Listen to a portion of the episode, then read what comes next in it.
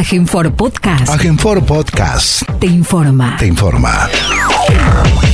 Como todos los medios días, el gobierno de la provincia de Formosa, a través del Consejo de Atención Integral de la Emergencia COVID-19, brinda el parte informativo sobre la situación diaria de la pandemia y todas las situaciones que se generan en un estado de aislamiento social obligatorio en el territorio formoseño. Luego de la lectura del parte diario, las autoridades provinciales responden las preguntas de los periodistas. Como todos los medios días, el gobierno de la provincia de Formosa, a través del Consejo de Atención Integral de la Emergencia COVID-19, brinda el parte informativo sobre la situación diaria de la pandemia y todas las situaciones que se generan en un estado de aislamiento social obligatorio en el territorio formoseño. Luego de la lectura del parte diario, las autoridades provinciales responden las preguntas de los periodistas. Vamos a proceder a dar el parte informativo número 138 correspondiente al día 28 de julio del 2020 del Consejo de Atención Integral de la Emergencia COVID-19, creado por decreto del Poder Ejecutivo Provincial número 100 del presente año. 1. En las últimas 24 horas se han analizado 355 test de vigilancia y búsqueda activa de casos. Todos ellos con resultados negativos a coronavirus.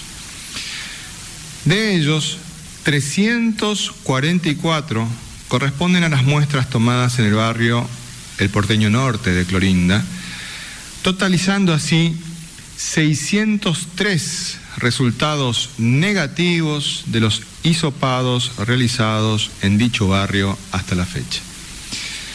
Dos, los datos acumulados de la provincia son los siguientes. Total de casos diagnosticados, 82. Total de casos recuperados, 72. Pacientes internados, 8. Siete de ellos asintomáticos. Casos en tránsito con egreso de la provincia, 2. Cantidad de test realizados a la fecha, 5.121, que representan el 1.60% de positividad. 3. Los números de las últimas 24 horas relativos a la tarea preventiva que lleva adelante la policía en toda la provincia son los siguientes.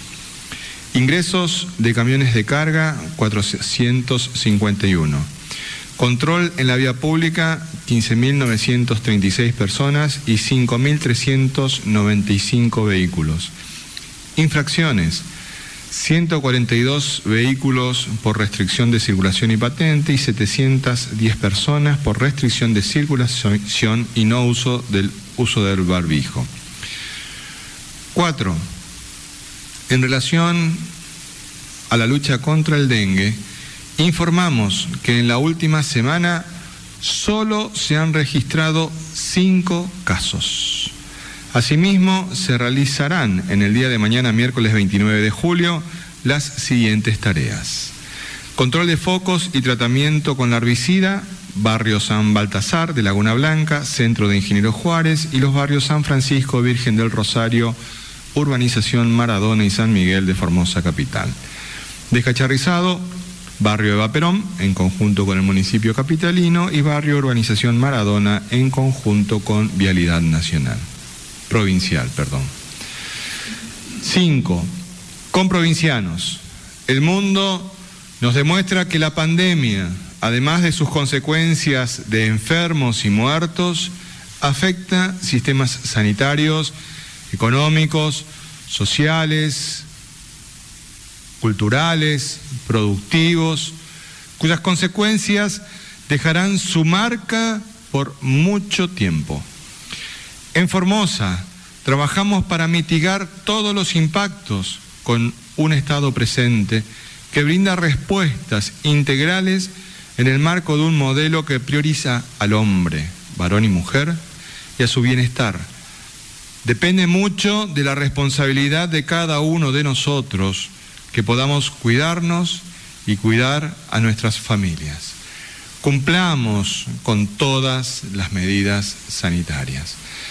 No bajemos los brazos, más unidos que nunca, más firmes que nunca. En Formosa no se la puede acercar o también puede exhibir la foto de la indicación médica que a lo mejor el médico le pudo pasar al paciente a través del, teléfono celular o bien mencionando la enfermedad que padece y la medicación que está tomando ya es suficiente para eh, acceder a la vacunación antigripal en este momento, donde tenemos que aprovechar a aquella persona que nos está escuchando y que pertenece a grupos de riesgo de 2 a 64 años con cardiopatías crónicas, enfermedades pulmonares crónicas, enfermedades renales crónicas, las personas diabéticas, las personas con obesidad, las personas que se hayan sometido a un trasplante de órganos, ¿sí? las personas con inmunosupresión, ya sea por alguna enfermedad o por algún tratamiento, es el gran número de personas a vacunar en todo el territorio provincial. Si aún no lo, no lo han hecho, es el momento más que oportuno, ya que no tenemos circulación de virus de la gripe en, en, la provincia, entonces debemos estar correctamente protegidos. La vacuna una vez aplicada,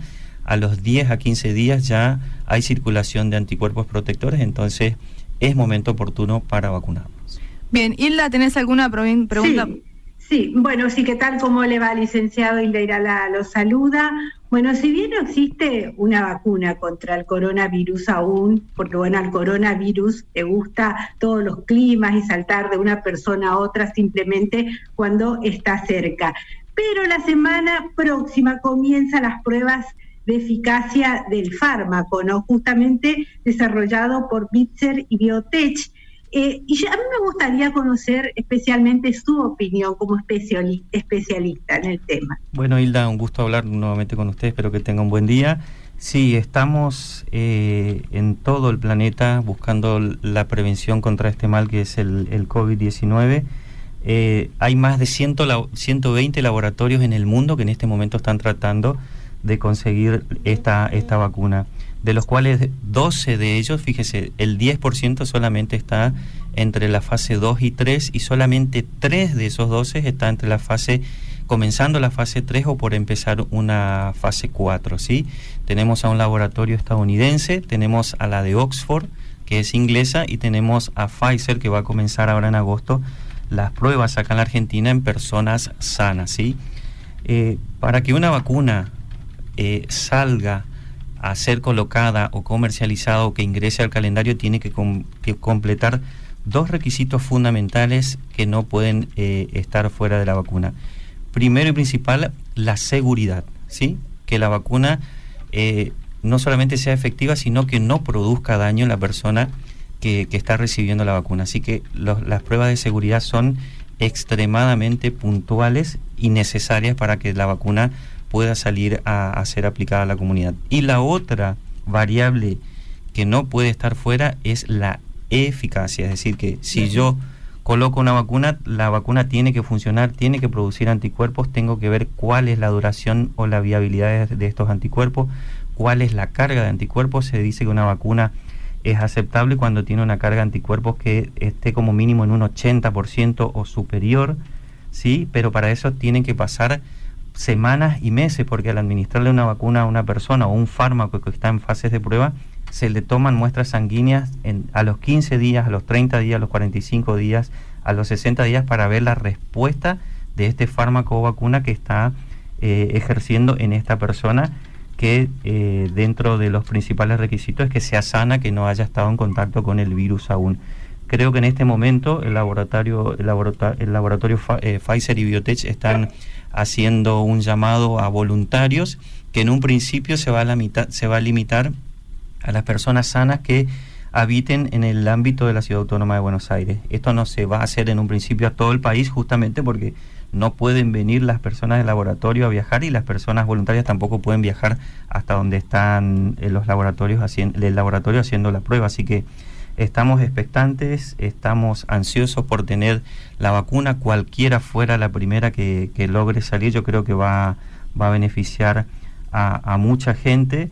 Lo que sí tenemos entendido ya y hemos estado hablando con los especialistas es que no eh, va a ser una vacuna que no, no va a ser o no va a estar recomendada disponible para toda la comunidad en general, para el 100%, sino a personas que pertenezcan o se encuentren con factores de riesgo.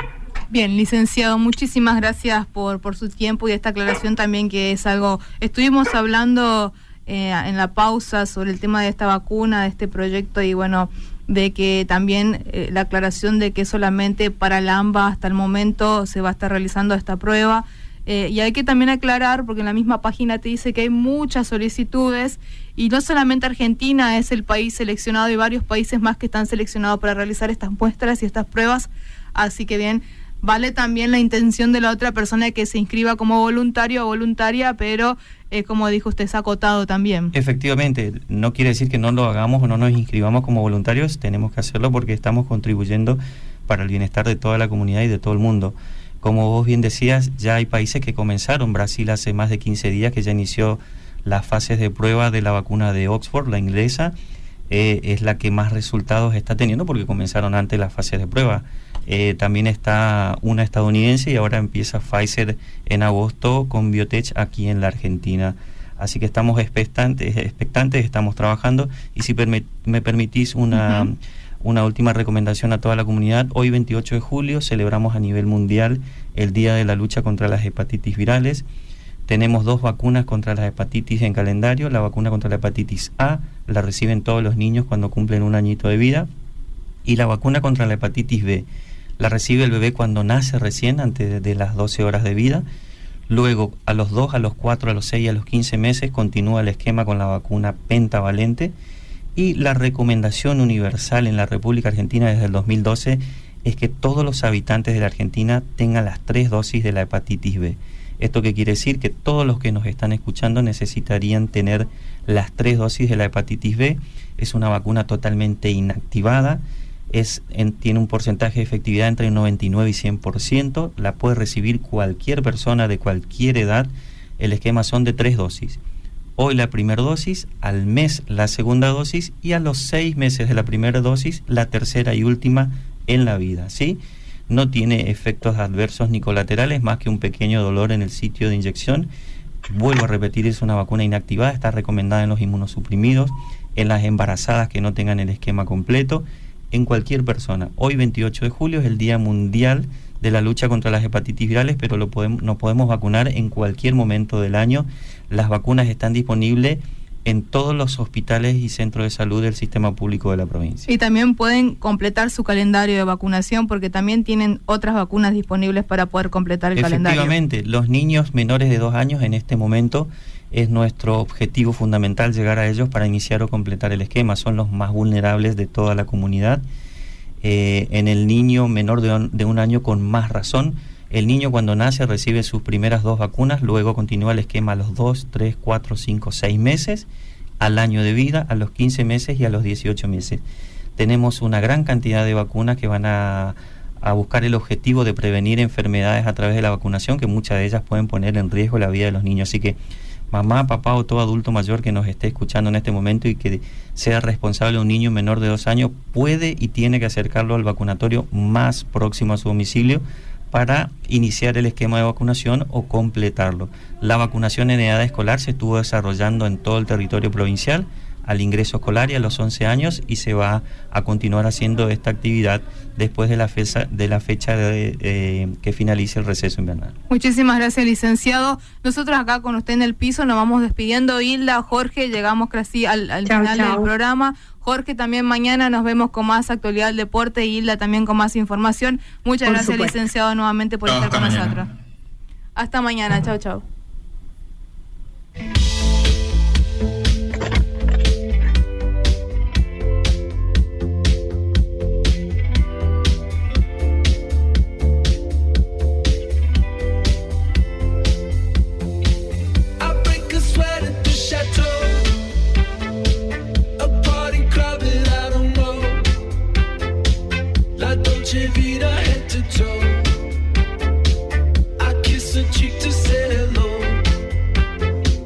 Estamos nuevamente en lo que es la conferencia de prensa de todos los mediodías de este Consejo de Atención Integral a la Emergencia. Habían dos que estaban con síntomas, actualmente hay uno solo, es un paciente masculino que continúa con pérdida del olfato y del gusto, pero eso es una circunstancia, un cuadro clínico que puede persistir varios días, no quiere decir que ese cuadro sea irreversible ni que eh, empeore una situación, sino que puede persistir varios días a pesar de haber resuelto su cuadro inicial.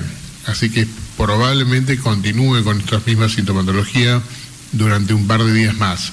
La mujer dejó de tener fiebre, dejó de tener síntomas, así que pasó a ser asintomática junto con el resto de los pacientes que están internados, se encuentran estable clínicamente, al igual que su laboratorio. El transcurso de la semana, más a fin de, a fin de semana probablemente, veremos para repetir algún que otro estudio para ir definiendo si es que se pudiese o no eh, hacer una alta, pero eso dependerá de los estudios que se vayan haciendo. Pero hasta ahora están todos estables, por suerte, así que está todo bien. Gracias. Gracias, doctor. En relación a la evolución de una... Y pasa habitualmente sin mayores consecuencias, si bien afectó a muchas personas durante este año, en toda la región, los países vecinos, muchas provincias y en nuestra provincia también. Y lo que vamos a ver en este gráfico, que lo venimos reiterando semanalmente, justamente después de haber tenido un pico importante, finalizando marzo, principios de abril, y donde se intensificaron las acciones comunitarias, las acciones de cada vecino, cuidando sus patios, eliminando todos los criaderos. Y recordamos una vez más, no habiendo criaderos o reservorios, no hay mosquito y no hay dengue. Y es la manera de poder prevenir esta, esta enfermedad. Y con ese trabajo conjunto que se fue llevando en distintas localidades, municipios, de capital, del interior, el trabajo de las, de, de las familias, de las municipalidades. Vimos cómo en las últimas semanas han tenido, hemos tenido semanalmente cinco casos, seis casos, esta última semana cinco casos en distintos eh, barrios aislados eh, de uno de otros, o sea que no hay en este momento una transmisión comunitaria en el sentido de que la cantidad de casos está muy limitada. Aún así todo, y con las temperaturas, como siempre reiteramos, no eliminan la probabilidad de que haya casos de dengue. Para que el mosquito pierda su actividad tiene que pasar por lo menos dos semanas con temperaturas menores de 12 grados. Entonces quiere decir que el trabajo continúa, el trabajo continúa. Y este es un ejemplo que quiero utilizarlo así también como en el caso del coronavirus, donde primero el trabajo en conjunto, con las acciones de, gobierno, con las brigadas sanitarias recorriendo las casas y con la responsabilidad de cada uno de cuidar su propio patio, de eliminar los criaderos, podemos tener estos resultados como lo tenemos actualmente. Esto también es lo mismo para las acciones que tenemos que llevar a cabo para prevenir el, ingreso, por un lado, que esté controlado. Si hubiera transmisión, que no haya una propagación de este virus que está ocurriendo en el mundo, en el país, en la región. Así que es un trabajo que demuestra, por un lado, y acá voy a rescatar una, una cualidad, una cualidad que es la coherencia. ¿Qué es la coherencia? La coherencia, según las definiciones, es sentir, decir y hacer lo mismo. Entonces, sentirá, decirá y hacerá. Si sentimos que queremos cuidarnos y cuidar a nuestro, primero comenzando a nuestros seres queridos, a nuestros vecinos, a nuestras familias, si decimos que tenemos que hacer algo y sabemos lo que tenemos que hacer, tenemos que hacer lo mismo. Esto es lo que tenemos que hacer, por ejemplo, con el caso de, eh, prevenir esta enfermedad que puede afectar a, varias personas, más allá de nuestra propia familia, el mosquito puede recorrer, dijimos, hasta, hasta dos kilómetros a, la redonda muchas veces. Entonces, puede afectar fundamentalmente a nuestros vecinos. Eso por un lado, aparte de nuestra propia familia, nosotros mismos. Lo mismo en el caso de, la transmisión que se da con el coronavirus, cuando estamos constantemente repitiendo de que tenemos que cuidarnos, y eso, eso significa evitar la concentración de personas, donde no se respete el distanciamiento eh, mínimo de dos metros, ¿Qué quiere decir que usemos barbijo? Nos estamos cuidando y estamos cuidando a la otra persona, ya científicamente validado la utilización de barbijo. Cuando reiteramos vez tras vez que tenemos que higienizar la mano, porque a través de tocar a un elemento contaminado, no solo el coronavirus, sino otras enfermedades también las estamos transmitiendo y las estamos incorporando dentro de nuestro organismo a través del ojo, la nariz o la boca. Entonces, son las cosas que tenemos que continuar haciendo y esto nos va a dar mejores resultados, no solo con respecto a esta situación del dengue, que es cuidarnos, sino también fundamentalmente a esta pandemia que nos está azotando, eh, está azotando a todo el mundo y produciendo tanto daño. Así que bueno, eh, eh, volver con este tema, la coherencia, es una cualidad humana que hace que las personas se tornen confiables, lo distinto sería que una persona no sea coherente, que, diga que le interesa a las personas, le interesa a su comunidad, sin embargo no dice ni hace eso. En este caso tenemos que ser coherentes a nivel individual y como comunidad. Por otro lado, si no entramos en contradicciones, y eso lo vemos muchas veces con algunas de las declaraciones que hacen algunas personas, cuando están diciendo y promoviendo a lo mejor situaciones que pongan en riesgo a nuestra comunidad. Entonces estamos demostrando contradicciones, le interesa por algún lado, o lo dicen públicamente que le interesa a la comunidad, sin embargo promueven acciones que llevan a, a un mayor riesgo. Entonces eso es contradictorio y produce una decepción en todos. Así que bueno, para seguir trabajando cada día en cuidarnos un poco más. Gracias, doctor.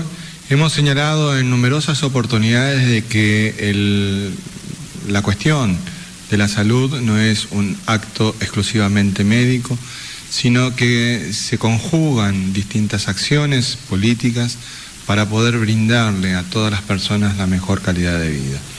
Y en ese sentido hay aspectos relevantes que confluyen para que esto pueda ser así. Al respecto, nuestro ministro de la Comunidad, el doctor Aníbal Gómez, nos dará algunas precisiones. Doctor. Muy bien. Muy buenos días a todos. Sí, a pesar de la gran sequía que azota a nuestra provincia, la región, gran parte del país y del continente inclusive, afectando no solamente la producción agropecuaria, sino también este, eh, poniendo en riesgo el consumo de agua potable para las distintas poblaciones que debido al trabajo planificado que se viene ejecutando en nuestra provincia, hoy las diferentes poblaciones están abastecidas con agua potable, algo fundamental para conservar la, buena salud de nuestra población.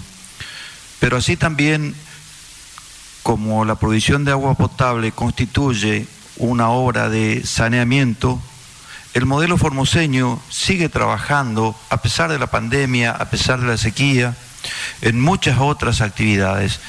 Y es importante rescatar estas actividades para que sepamos este, en dónde estamos parados, hacia dónde estamos caminando. Y un aspecto importante a resaltar es que hace pocos días nada más en Formosa Capital se puso en marcha una licitación para el manejo de los residuos sólidos de, acá de Formosa Capital. Y esto es de vital importancia porque hace a una mejor calidad de vida de la población.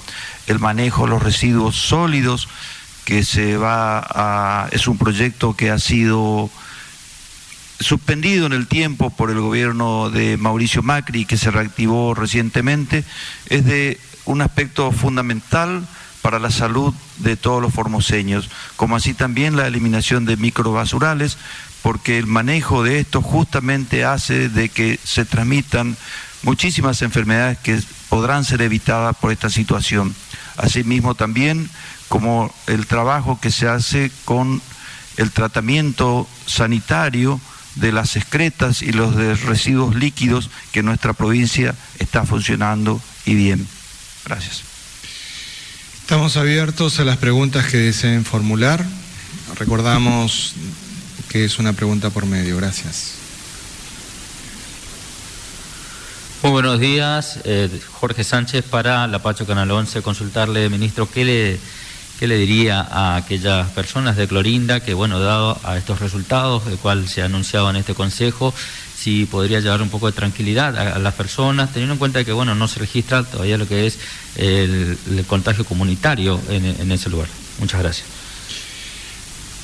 Nosotros Queremos decirle a la población de Clorinda que la verdad es que em, nos pone muy contentos de advertir el alto grado de responsabilidad que tienen en el cumplimiento de las medidas que hemos tenido que disponer de manera temporal ante esta situación que se vivió ahí en Clorinda.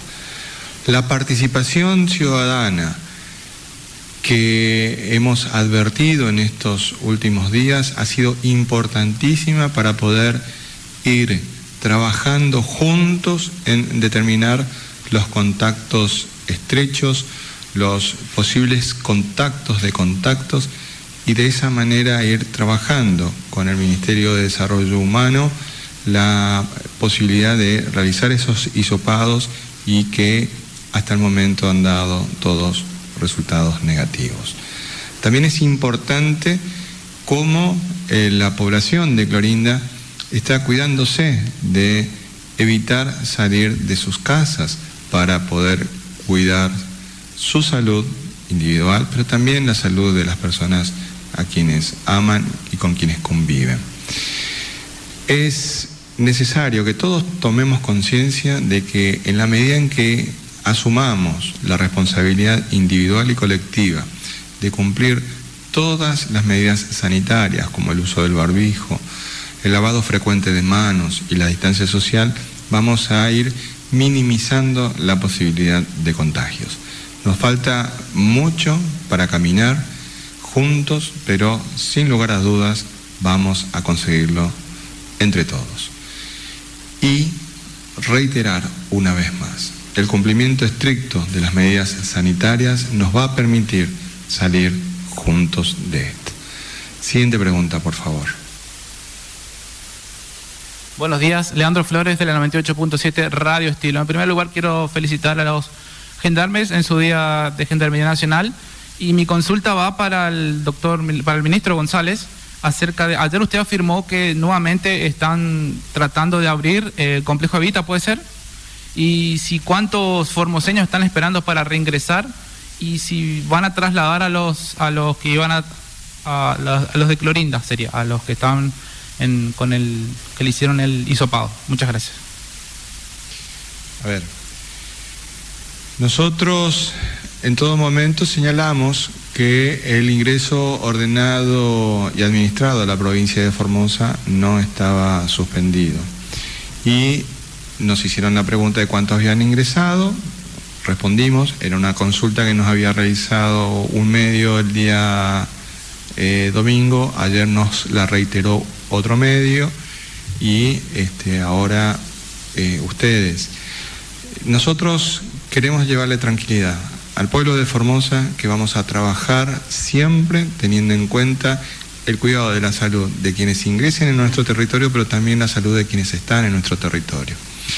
Lo que informamos ayer del complejo, del, del, centro de atención, de alojamiento preventivo Evita, implicaba una intervención a los fines de garantizar mayor estan, estancaidad, estanqueidad, digamos, entre dos alas de, del edificio para tener bien marcados circuitos distintos sin contacto entre ellos, que nos permita eh, garantizar una mejor atención de cada una de las personas que van a estar alojadas en ese, en ese lugar.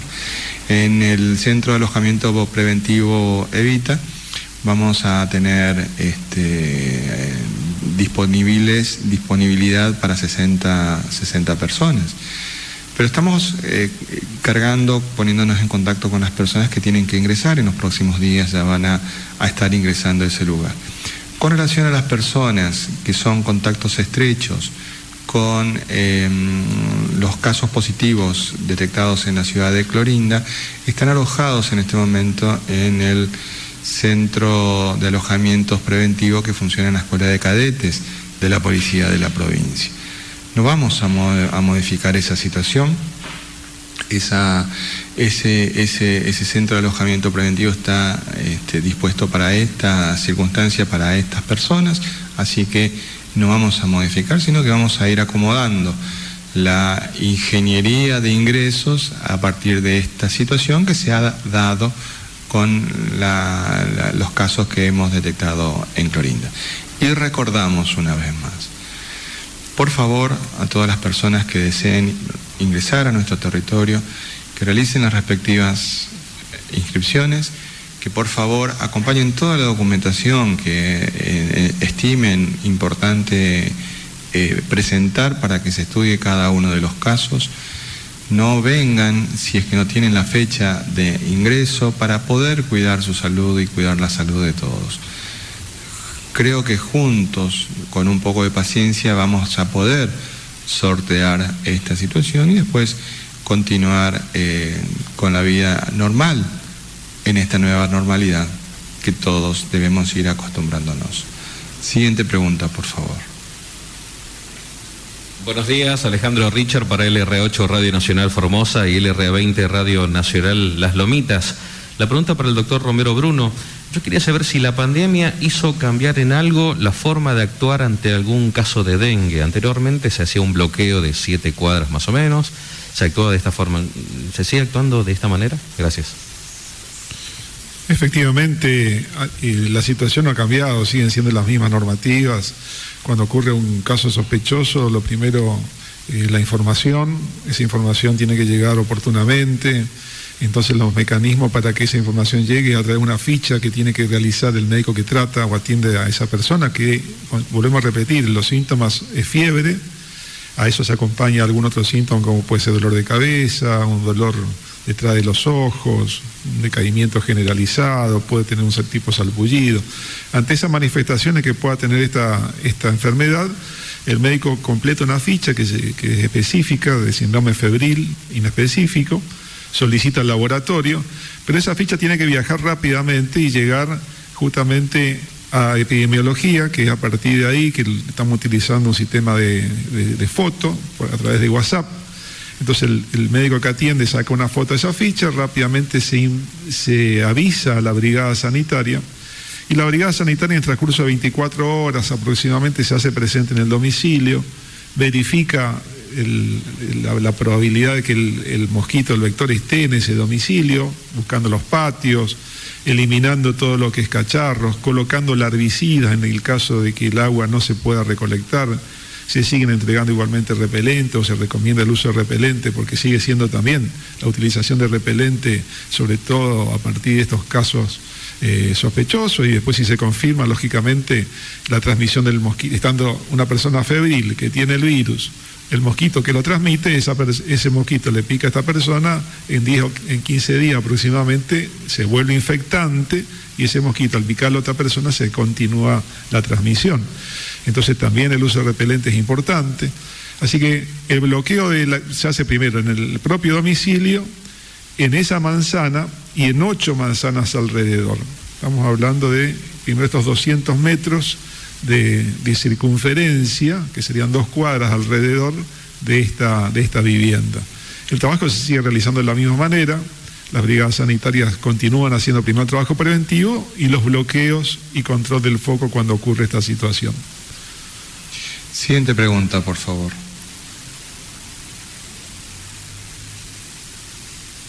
Muy buenos días, Hernán Salinas para el Diario de la Mañana y Radio Vida 102.3.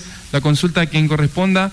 Se cumplieron más de 130 días de cuarentena. En este caso, la consulta es si están analizando protocolos para nuevas flexibilizaciones como la apertura de los gimnasios o del sector gastronómico como bares y restaurantes. Muchas gracias.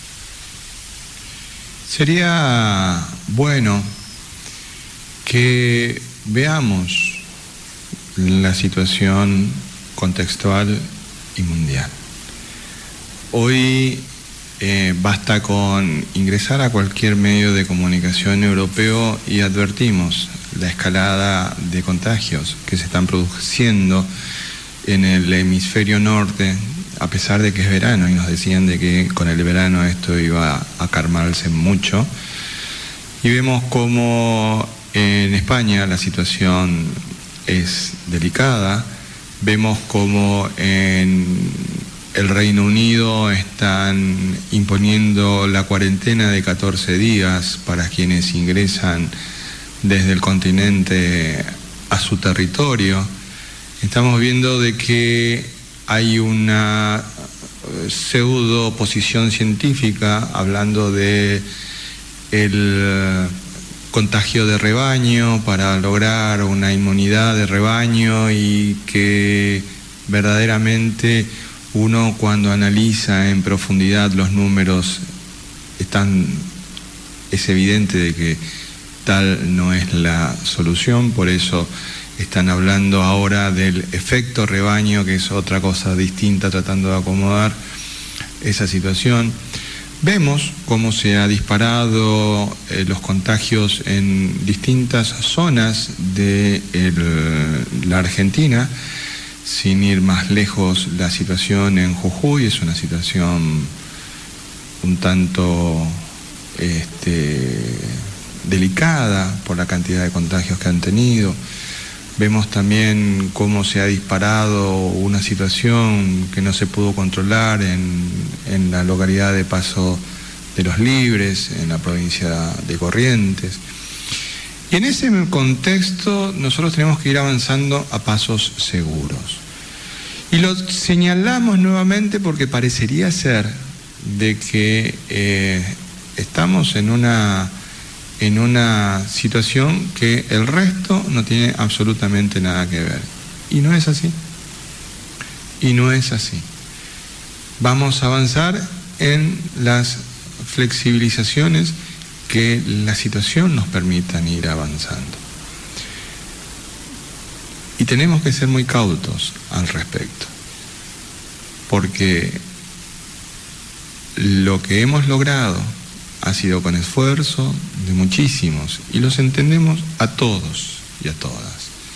Pero tenemos que brindarle al pueblo de Formosa en su conjunto las mejores condiciones sanitarias para que podamos sortear esta dificultad que está teniendo el mundo en este momento, la Argentina en este momento, y de la cual no somos ajenos.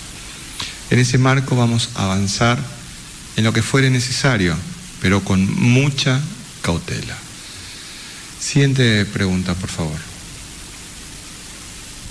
Buenos días, Omar Guzmán para Radio Universidad Nacional de Formosa. La pregunta para usted, doctor González. Ministro, estamos a días nada más para que eh, se produzcan los pagos, los saberes correspondientes al mes de julio. Eh, y quería preguntarle puntualmente acerca del barrio que se encuentra aislado en la ciudad de Clorinda, el barrio porteño norte. Eh, preguntarle si habrá algún operativo especial para pagar los salarios, habrá cajeros móviles, cuál sería el protocolo para estos vecinos de este barrio. Gracias. Sí, nosotros queremos recordarle de que Clorinda, como ciudad, eh, está en fase 1 y recuerden ustedes, con precisión dijimos que la situación de fase 1 de Clorinda, es decir, de aislamiento social preventivo y obligatorio, era hasta el día 7 de agosto. Pero si prestan atención, nosotros hablamos de que el bloqueo sanitario al barrio El Porteño Norte era durante la que lo indicara la situación epidemiológica. No dimos fecha.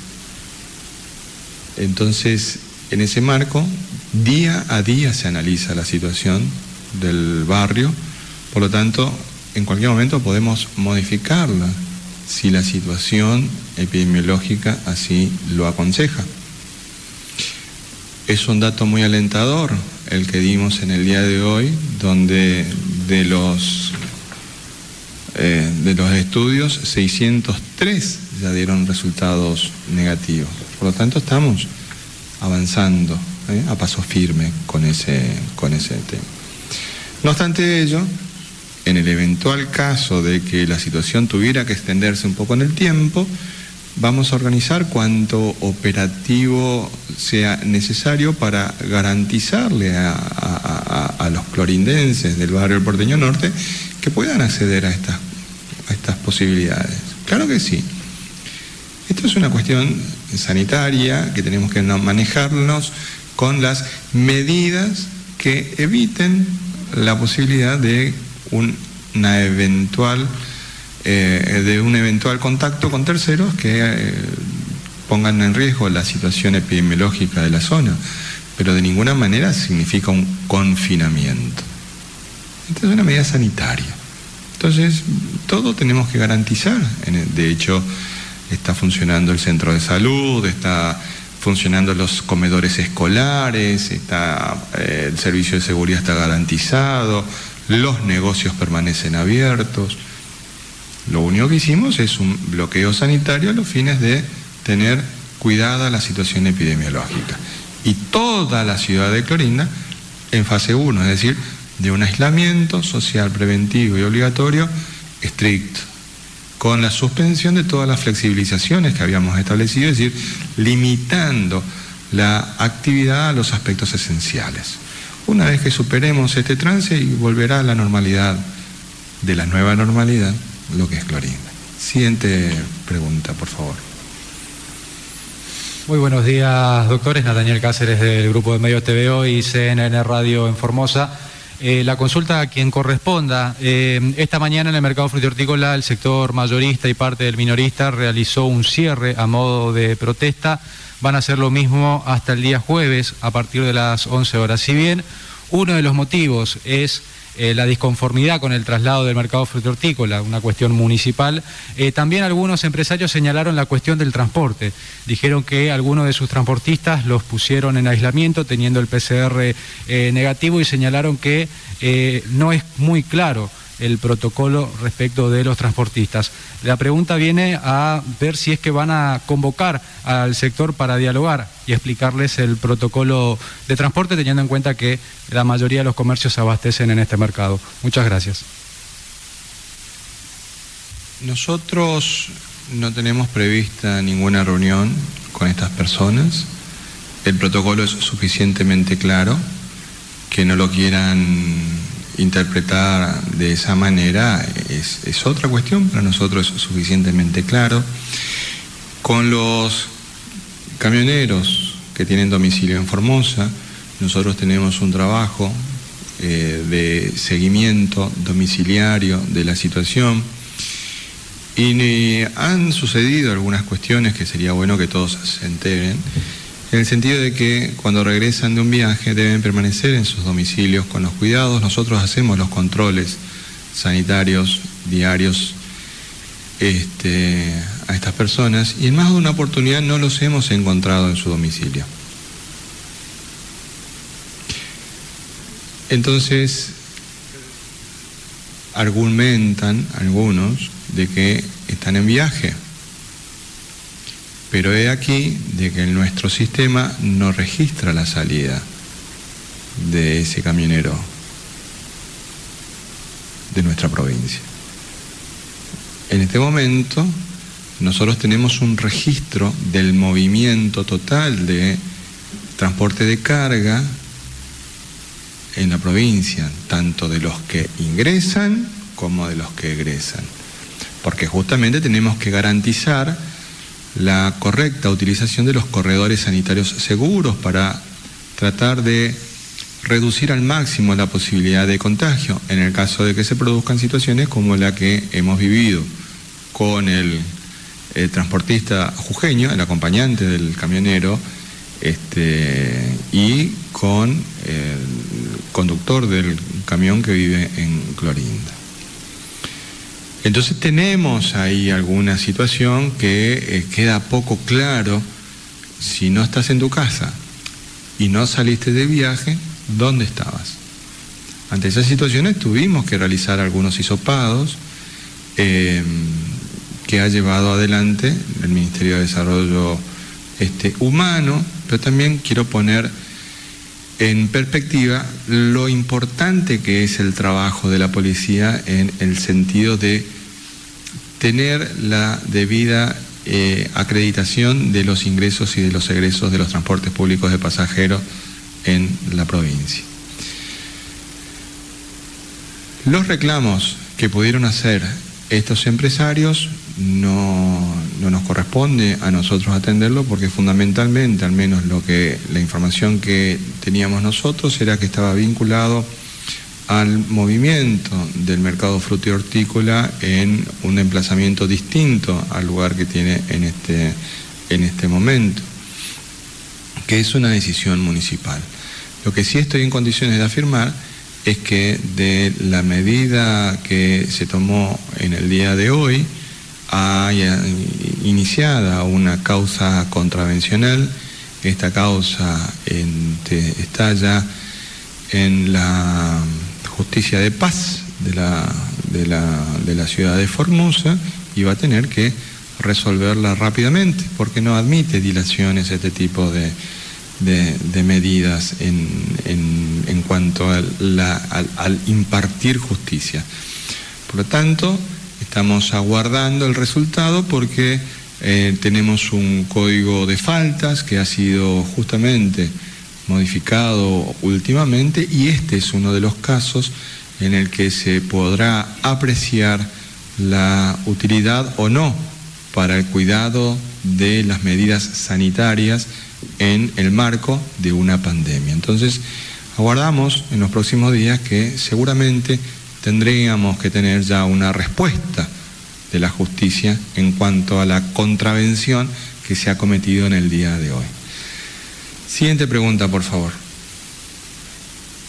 Buen día, Blasich Ángel, Diario Norte de Formosa. Ministro González, al no existir circulación viral, por ejemplo, estos deportes como el tenis, ¿qué tienen pensado hacer como es un deporte que no tiene tanto peligro, pues son de a poco, de pocas personas? Sí, ¿qué decisión van a tomar desde el Consejo para estos días? Por ejemplo, aparte que dan fuentes de trabajo y también hace bien a la salud, ¿qué decisión van a tomar respecto a esos deportes? Sí, cualquier decisión que tomemos será comunicada oficialmente a través de las conferencias de prensa diaria que nosotros brindamos todos los días. Muy bien, agradeciendo la presencia de todos y todas a través del seguimiento que realizan en las redes sociales, los medios de comunicación de distintos tipos.